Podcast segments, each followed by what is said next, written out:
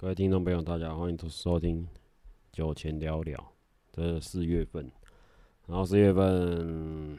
应该是各大酒展展开啊。然后刚好呢，我是四月份本人没办法去，因为四月六号啊吃坏肚子，然后上吐下泻，然后是诺罗吧，应该是诺罗没错，那标准的那个 征兆，然后就整个胃快爆炸，快不行了。所以也没办法喝酒，所以这这个这几个礼拜全部都休息，对，然后再来就是啊，今天最近美股啊，啊，跟大家讲一下美股的近况。好，最最近今天也蛮多新闻，等下跟大家讨论一下。好，跟大家来报告一下美股的近况啊。首先呢，帝亚吉欧啊。帝亚吉欧今天来到两百一十美，两百一十点零二美。好，那人头马均度来到二十一点一一美。那个海宁根来到四十八点四七美。然后，呃，英博集团呢？英博集团就海宁根，呃，百威的英英英博集团来到五十八点七八美。好，那以上这是这目前几间酒厂的一个概况。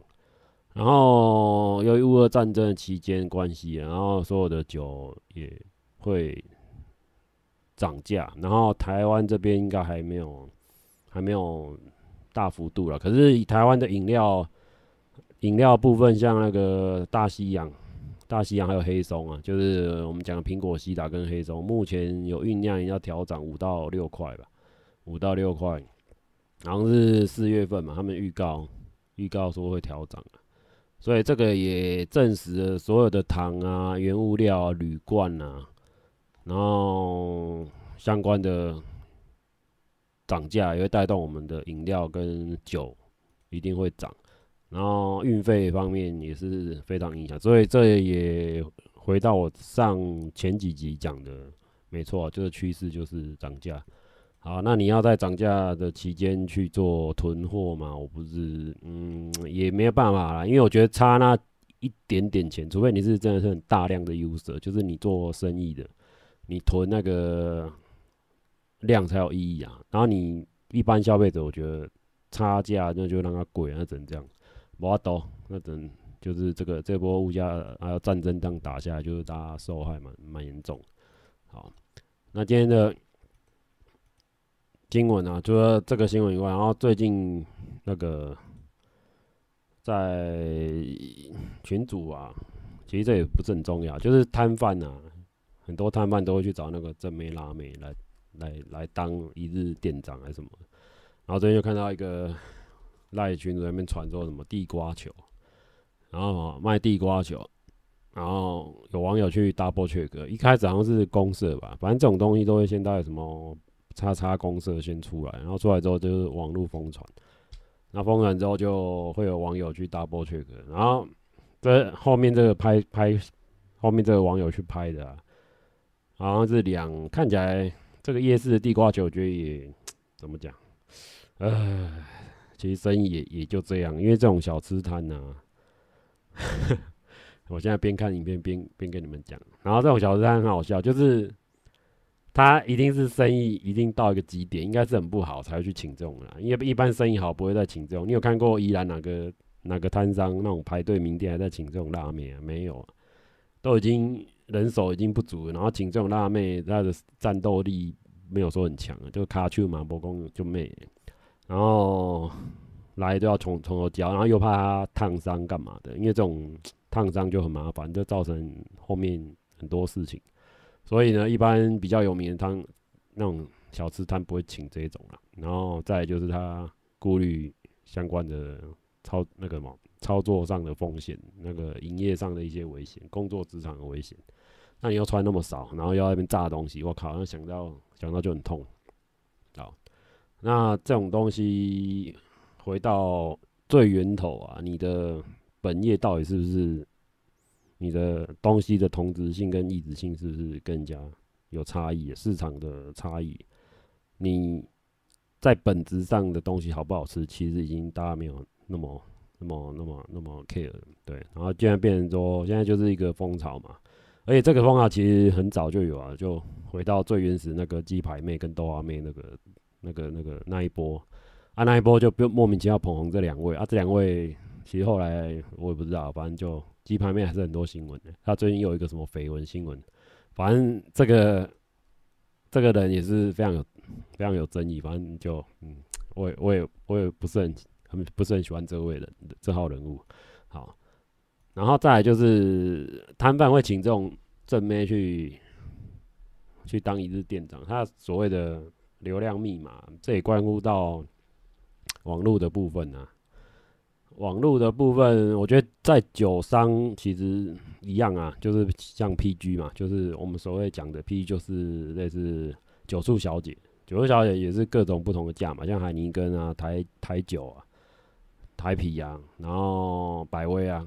啊百威那不用讲，百威现在砸钱砸的很恐怖。然后像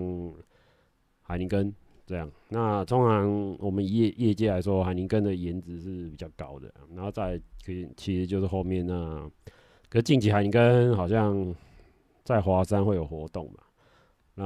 我不知道，现在疫情那么紧张，以台新北的部分，新北跟双北地区还蛮紧张的啊。不知道、欸、活动还是照样办的，可是现在大家已经有点佛系防疫，已经有点，已经有点不太想要过那种三级警戒的日子，所以呢，现在活动还是照办。那就是疫情重的话，就看自己的，看自己的那个造化了，就只能这样。好，再来就是口罩戴好哦，啊，口罩戴好。好，那海宁跟最近的活动，我觉得他也是很久没有在。办大型活动了，因为他已经沉寂了。台湾市场至少我想一下，疫情开始二零二二零年到现在，好像都没有什么大型活动。对，我觉得他，因为海尼跟我看财报完全没有在讲台湾。从想要听海尼跟财报，可以去看我最前面几集的那个录音档。哎，因为海尼根它的现在重心是放在呃。新兴国家，例如非洲，哦，就是那种我们不知道那种很很意外的那个新兴新兴国家，然后越南嘛，东南亚那个东南亚那几个大国，泰国这些，他们中都把重心放在那边，而且他们推的不是啤酒，他们有他们的自己的一个一个一个生产的一个类似无酒精饮料了，对，他们现在就在推推无酒精饮料为主，对，所以海尼根的。的市场现在面变成说，他把那个什么，他的兄弟厂那个那个虎牌虎牌啤酒把它推出来，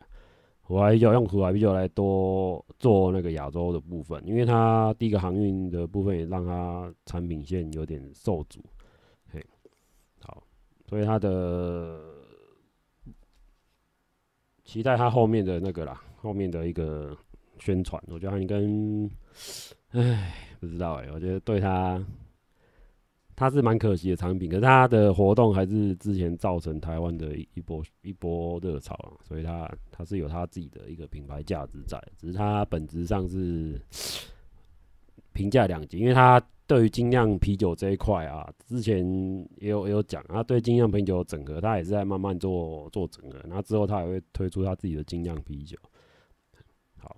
那只是他这一块台湾还没有渗透了，所以我就说他从头到尾都不把台湾当做一个 非常有肉的市场，他觉得那只是一个小小国家而已。嘿所以海宁根的的的 label，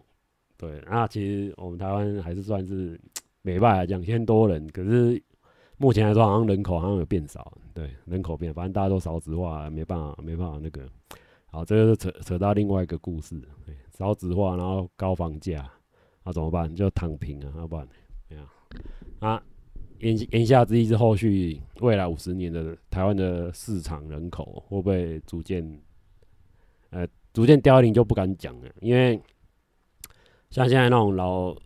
喝那种早期的那种老酒系列啊，中国酒系列，比如说红露只有绍兴酒啊、女儿红啊，然后那个生龙、鹿茸啊，还有所谓的。竹叶青、大竹、小竹，哦，还有白兰地，哦，干邑白兰地，这些都是比较属于有一个抗战，就是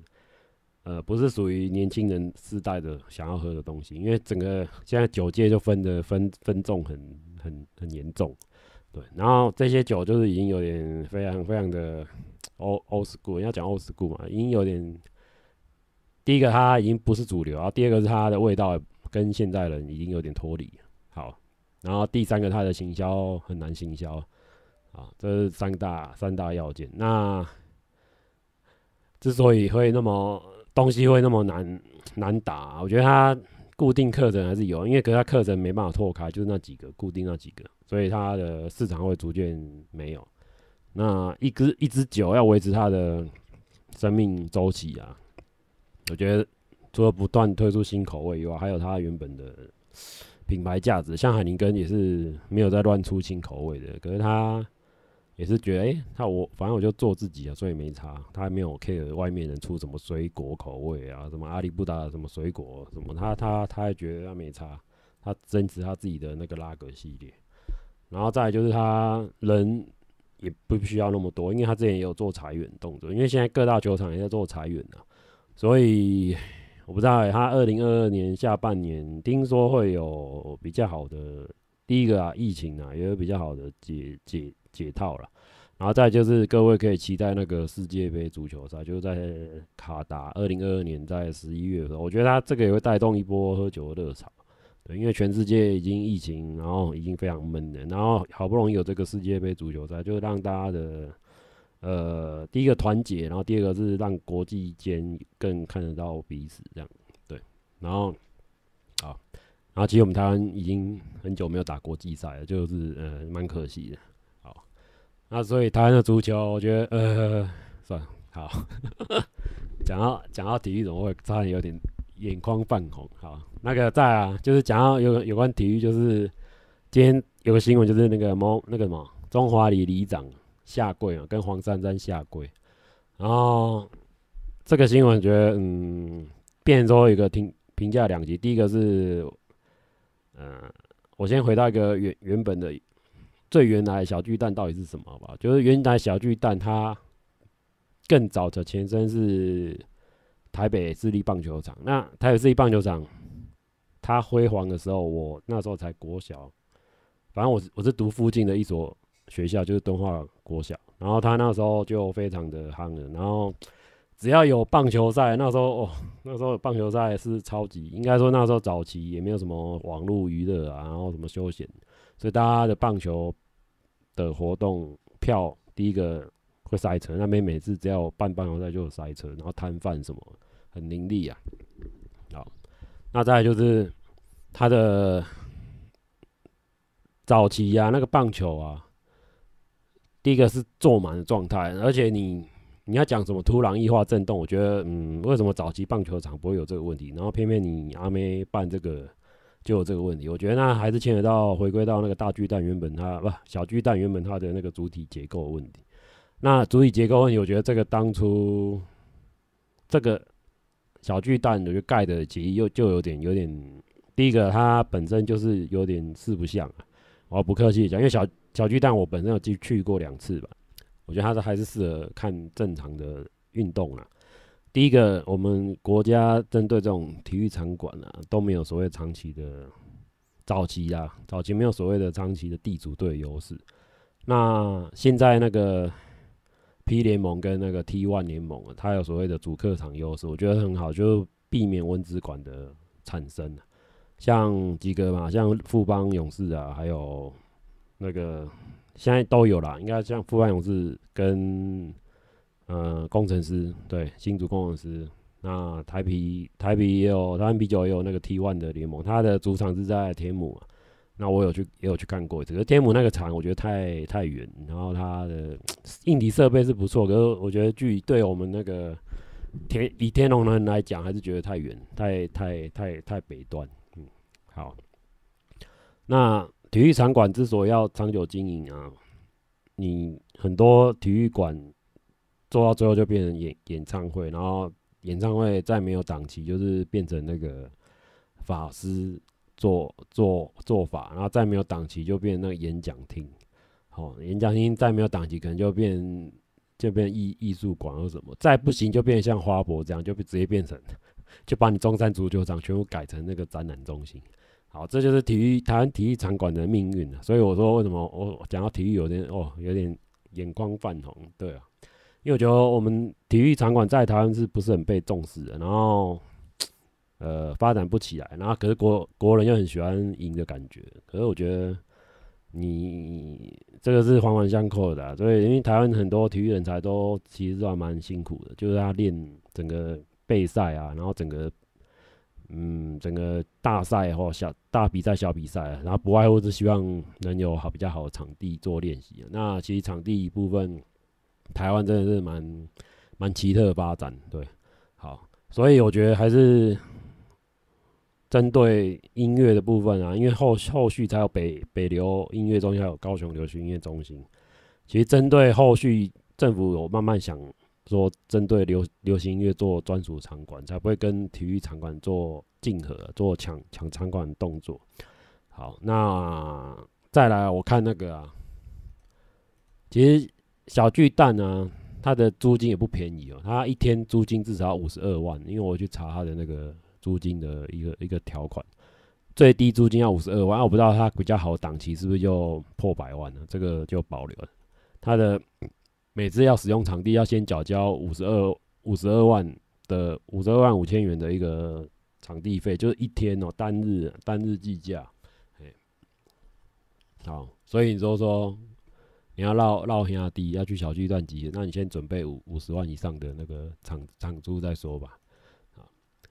那再来啊，唉，最近有看那个 MC 哈豆回归，MC 哈豆不是回归台湾吗？那 MC 哈豆是谁？MC 哈豆就那个热狗，就早期唱那个差不多先生那位热狗，他目前发表一个一首是单曲嘛，所以说他要出新专辑嘛，要出新专辑，那我就觉得这种。田共艺人啊，就是大陆中国大陆出事才回来。我觉得这个，嗯，第一个，我觉得他的歌，我直接把他点倒赞了，那不是不是很重要人啊。因为我觉得你放弃台湾市场，然后跑去中国大陆搞那个新说唱，然后新说唱然后跟他妈跟中国大陆人搞在一起啊。第一，你从头到尾的做内容也不是属于，也不是也没有叫多嘻哈。我觉得你真，其实你要以嘻哈来讲，我觉得真的没有什么。唉，我觉得他真的只是他只是走到比较前面而已，吧？你你顶多只是比较早出来上戏啊，老师而已。那其实台湾后后续的，像台湾的大西亚时代，我觉得人才绝对吊打 MC 哈豆，好不好？这个后几支就绝对吊打你们。那再就是不用讲什么禁药王啊，那那个潮州土狗，我觉得这这些都是比较很很很强的一些。未来之秀，那其实 MCL 老实讲，他已经过气了，好吧？已经过气，过气的过气的艺人，过气艺人回来唱什么？他们根本不是 rap 哦。然后这四天的点击率有三十八万人，哎，我不会讲，不知道哎、我觉得他的东西很难讲，很难定义到底是不是，到底是不是说唱还是 rap？这种定义不是 MC 哈豆自己定义啊。那你你要定义这种东西，哎、经典的东西，我觉得互相定义没有没有所谓的，呃，第一个没有所谓的一个原创，你要让原创的人来跟你证实说你的到底是不是 rap，这个才是才是有意义。你懂我意思？你因为我们台湾本土的歌谣是什么？台湾本土歌谣是台语歌啊，那、你台语歌，你 MC 他都从头到尾不会唱台语歌，那你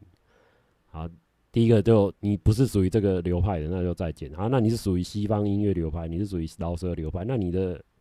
你的评价是要由老外去评价你嘛？对不对？由由他们美国黑人的嘻哈饶舌歌来评价你，才是才是所谓的 rap 不 rap。然后你今天是出一首歌，然后很好笑，是你黄种人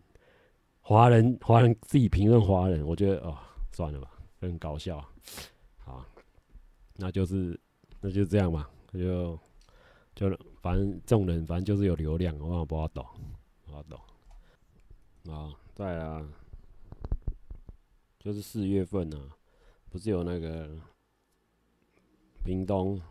屏东台湾季吗？那台湾季办了两天，那原本很期待说最后一天有演出，结果好险，那个四月二号那一天，好像张震岳唱完之后就爆发出，隔一天啊，隔天哎、隔一天嘛。隔天就是有案例出来嘛，那案例出来就立即停办嘛。那台湾季屏东台湾季，我觉得也是蛮可惜的。那停办之后，大家也是发挥防疫精神，然后立即快筛，然后大家就领那个快筛剂哦。那当屏东县政府也是反应非常好，就是呃立即就成立指挥中心嘛，然后现场就是鼓励大家去。领取免费快筛剂，好，重点来了。那其实快筛剂啊，这几天也变成热门的新闻了。第一个是台湾的案例疫情越来越多，然后再就是大家民众对快筛需求也提高。好，那各位有没有回想一下，当初快快筛剂上机上市的时候，它的价格是多少钱？那最近就有新闻讲啊，也不是说最近啊。应该说，我觉得这些立委啊，像时代力量跟那个国民党团呢，也跳出来开记者会啊，然后说快筛太贵。哦，那我觉得这个已经有点有点蹭热度了。第一个是他们为什么不在快筛剂一出来的时候三百多块，哦，一盒三百多块，然后你一盒好像五组嘛，这样随便买买到一千五嘛，那你一剂三百元，啊？那你五你要做完做完一个一个。一个疗程不是做完那个不是疗程，做完一组一组也是破千的。那你这种破千的东西，你要大家怎么买得下去？好，这是一个问题哦。然后现在很奇怪的是，很吊诡的是，快快筛试剂好像是从去年就已经有的东西嘛。那为什么去年那个时候出来，没有人讲说它太贵？哦，这是一个问号，就很奇怪哦。然后再就是呃，卫福部还阻止国人。自行进口或是从外地进来快筛，那你除非你是自用，那自用你要写申请书，然后这个流程是是有啦，网络上有他的申请，可是他就是为了要卡你的嘛，就是用一堆程序嘛，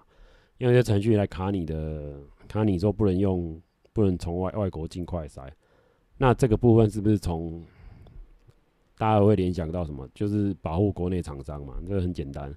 那集快筛试剂那时候疫情正严重的时候，好像是去年三级警戒的时候，其实欧洲地区就已经发由由政府带头去做免费的发放，然后再就是民间企业也会去买买来，然后发给员工，就是做免费的啦。反正他们快筛是，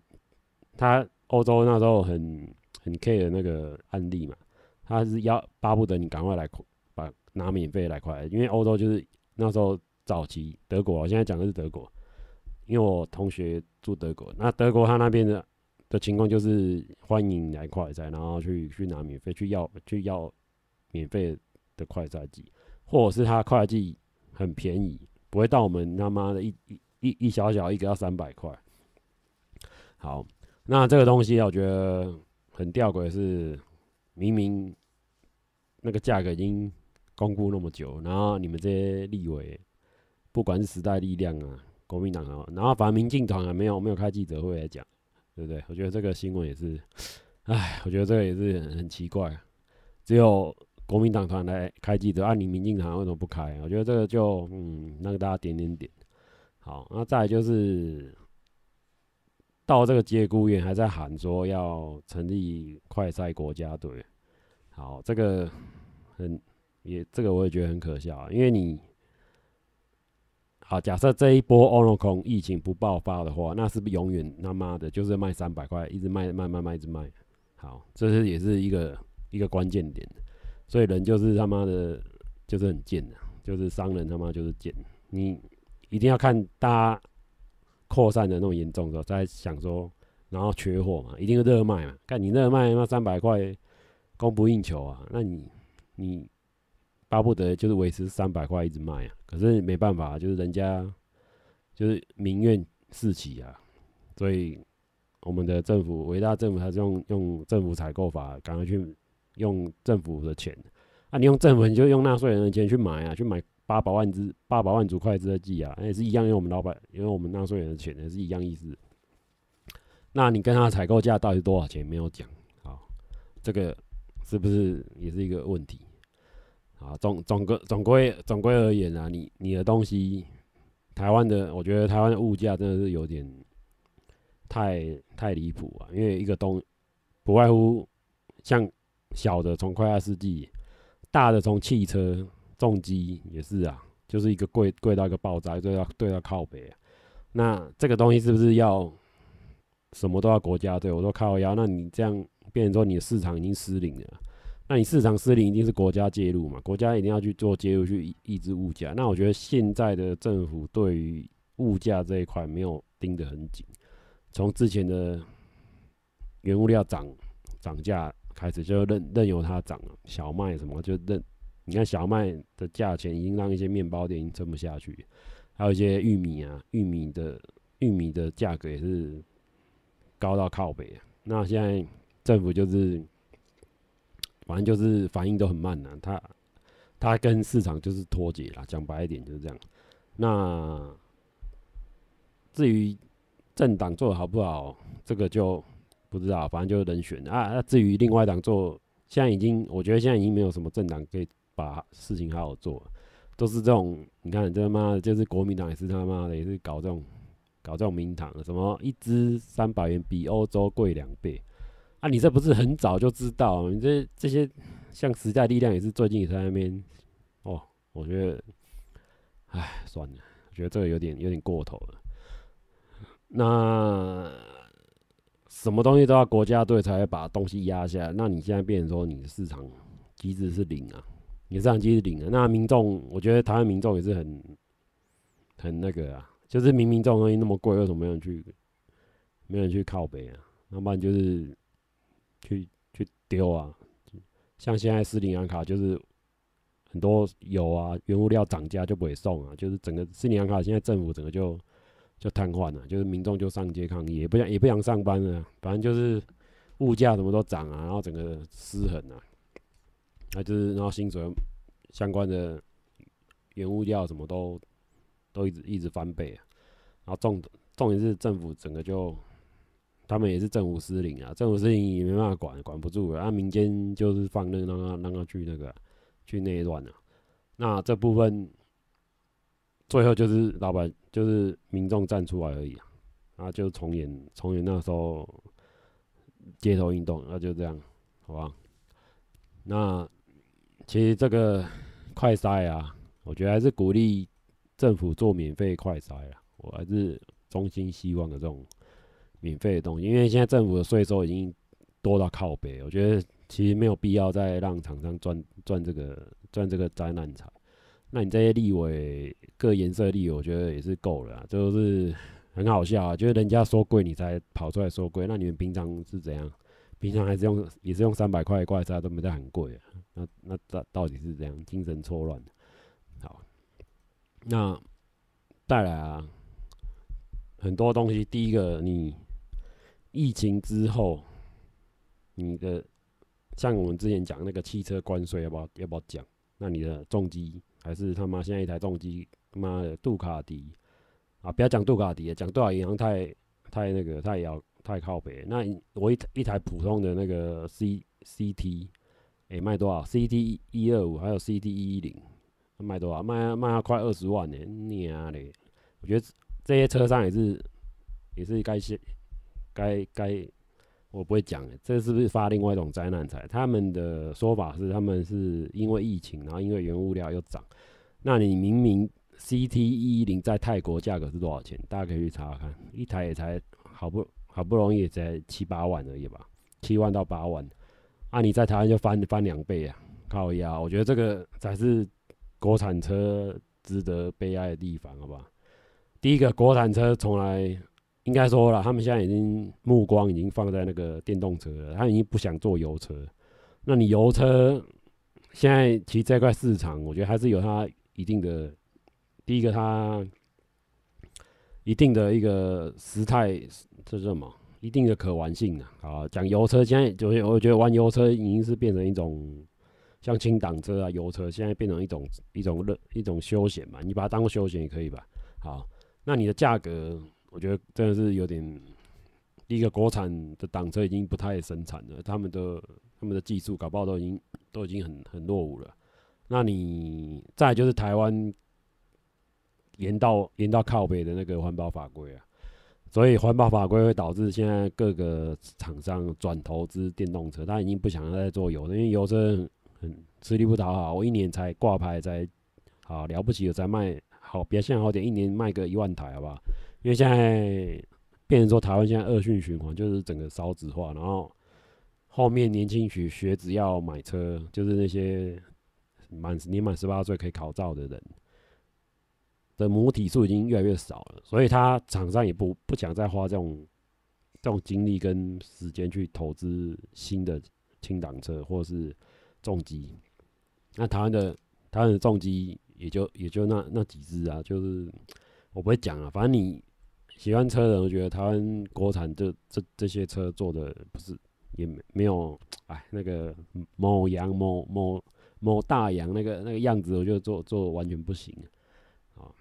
那就不用讲，那之前重机展去看哦，真的，我觉得现在大陆的重机反而有学到一点，虽然是山寨的。大陆那个什么春风动力，那个可是春风动力有跟也有跟那个外国厂商合作啊，所以所以做起来他们还是在模仿中，可是模仿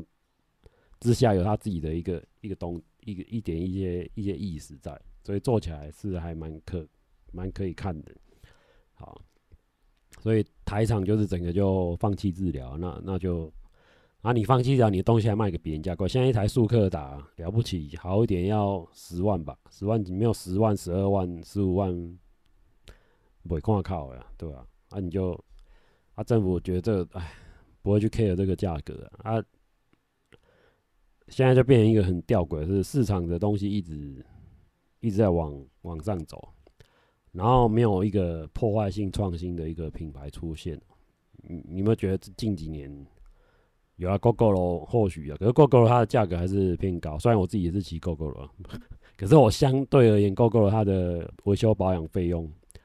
比较低啊。那挡车挡车目前目前未来可能也会买，可是我觉得现在挡车的那个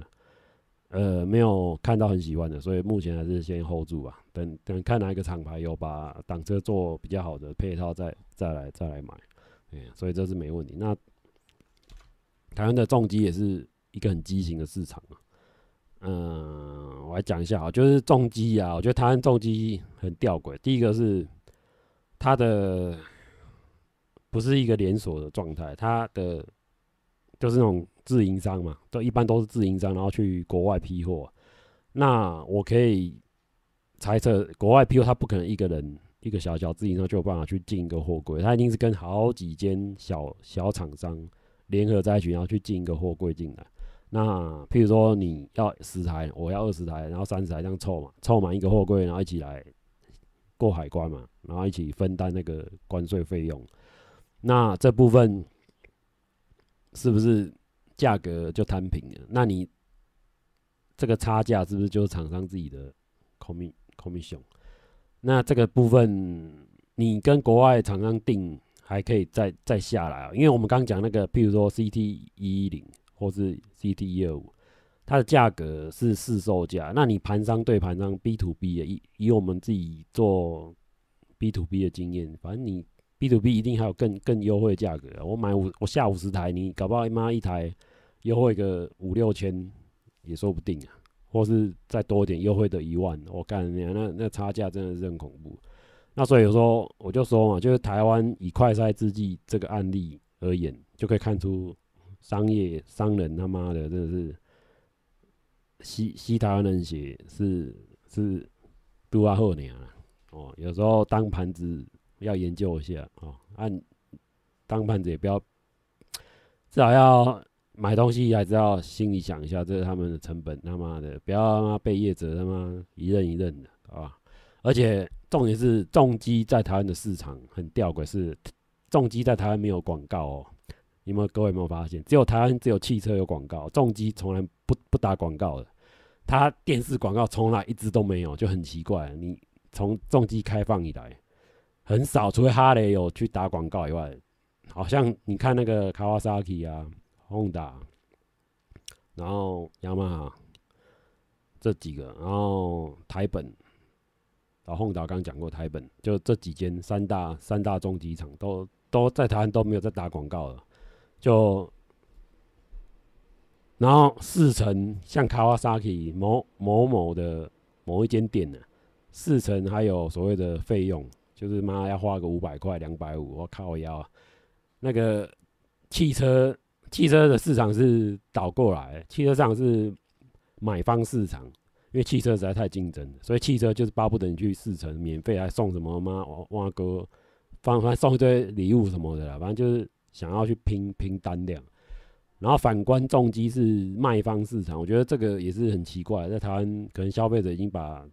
重机厂商已经养养养坏掉了。重机厂的第一个，它的利利利利润也是蛮多的，然后再来就是它的买买车都没有什么都没送啊。现在重机商已经非常的抠，就是都什么都不送，什么都没送，然后再来就是它价格其实跟一台汽车差不多了。现在重机好一点都是破，你不要讲那个 BMW，BMW 那是另外一个世界，杜卡迪那是另外一个世界。我们讲黄牌等级、黄牌级距或是一般。一般那个六五零六五零等级，好，那它的价格啊，呃，一般来说杀价空间也也不多啦，反正就是那几家嘛啊，再就是呃水货商跟水货商跟那个代理商，水货商代理商这个就也很很好笑，呃，我要讲的是水货跟代理，他们价格居然差不多，然后很好笑是，呃。反而水货商第一个，他的那个维修保应该是零啊，维修保养能力是归零。你知道为什么讲归零？因为你你等一个材料嘛，要等六个月、三个月啊，靠北，我那那台车就放在那边当玩具，对不对？所以更不用讲那个代理商，代理商等物料原件也是很很慢啊，慢到妈一个缺少一个什么东西是等一个月、两个月。我觉得所以。各位要想一下，就是它整个台湾整个重机，第一个挂牌率没有很高了。你挂牌，你一个礼拜搞不好挂牌的很了不起，挂个一千两千台，好不好？那单月啦，不是一个礼拜，讲讲错了，你单月搞不好挂个一两千台，有没有可能？不知道。你台湾人也没有那么有钱啊，每个人他妈的钱多到去买重机，然后再就是台湾的道路也也不是说多好啦。讲白一点，台湾的道路水平，因为第一个现在高速公路也没办法，重机没办法上高速公路，反正就是一个很很吊诡的环境。然后居然，呃，重机的市场那个重机价格还卖那么那么高，然后又不肯降价，然后也没有所谓的推广价，什么都没有，反正就很奇怪。明明台湾的重机环境那么恶劣，然后税也要缴那么重。然后可是卖重机的人还是把它的价格抬得非常高，所以我就觉得变成一个恶性循环。因为第一个厂商可能会说他妈我一个一个一个一年搞不好卖不到他妈五十台，或是卖不到一千台，也说不定。他挂牌数很低啊，他也是被那个速可达吊打，因为速可达就是要缴出破万台的成绩，那才算才算是有热卖，对不对？那你。你的政府也是第一个关税也不降，也不可能降啊，反正就是大家三方在那边勾结，三方三方互相制衡，环境啊、税收啊，然后道路状况啊，然后价格，那我们消费者就被定在中间，不知道怎么办，好吧？那只能去骑那个烂烂不安全的塑胶车，好吧？以以塑胶车来说，其实是是蛮危险的，因为以统计经验学来说，塑胶车它撞到的几率。呃，第一个它撞，它没有所谓撞耐受撞击力啊，几乎是再见啊，所以它不安全，是还蛮不安全的，对，所以塑胶车是第一个不是不是很耐撞，然后它的整个重心是非常的非常的没有五十没有五十 B 五十的一个一个设计，好，然后再来就是啊，台湾的道路啊，其实啊，虽然这个讲要要讲很久。反正就就大概大概，现在有在讨论说那个什么苏花高、苏花改可不可以白牌车可不可以上去？我觉得这个是好事啊，就是有讨论是好事，不要说妈的只只限他妈黄黄牌机车可以进去苏花改，那我们那个一般的小小绵羊就只能去走那个妈石头会掉下来的那个原本的苏花苏花苏花公路，好吧？那苏花公路那一段也是我有骑过，也是他妈的有够有够有够惊险，好险我那那那那几天骑骑的是天天空是什么天气非常好，都没怎么下雨，好吧？这也是，我觉得骑骑车环岛也是要看看看老天爷的那个天气。好，今天就分享到这里了，好，拜拜。